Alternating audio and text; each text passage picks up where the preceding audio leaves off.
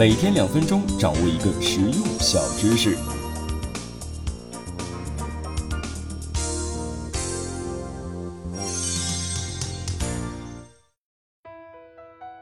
哎，或许啊，在我们小的时候呢，都听说过这样的一个传说故事：印度的摄罕王打算重赏宰相西萨班达伊尔，因为他发明了象棋，让国王的生活充满了乐趣。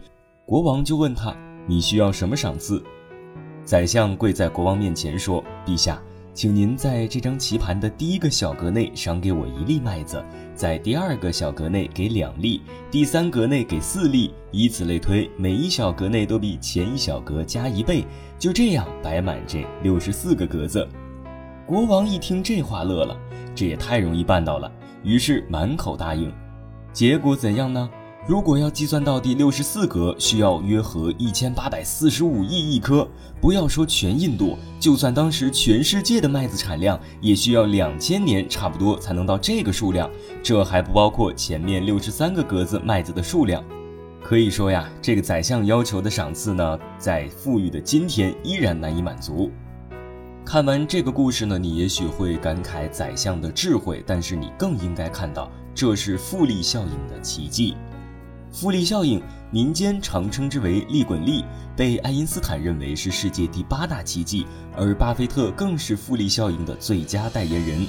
当某次投资产生了盈余，即使回报不多，不断重复，在长久的时间积累之下，也会产生巨额的收益。经济学家呢总结了一个复利公式。一加 r 的 n 次方，一代表初始，r 代表增长率，n 代表时间。即使 r 再小，只有百分之一，但是只要 n 足够长，最终还是会获得可观的增长。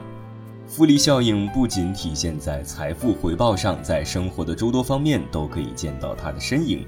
比如，你每天坚持看半小时书，虽然一个月、两个月你跟别人的差别显现不出来，但是一年、五年之后，差异是你想象不到的。再比如，每天坚持锻炼一小时，一天两天看不出什么效应，但是一个月半个月效果就很明显了。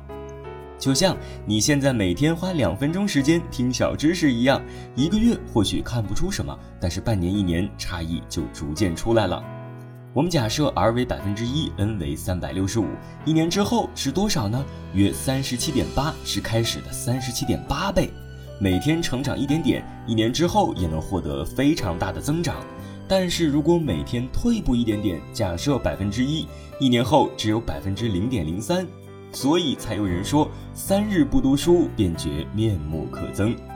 所以即使再简单的事情，一直坚持做到极致，时间会带来奇迹的。好了，今天就分享到这里，我们下期见。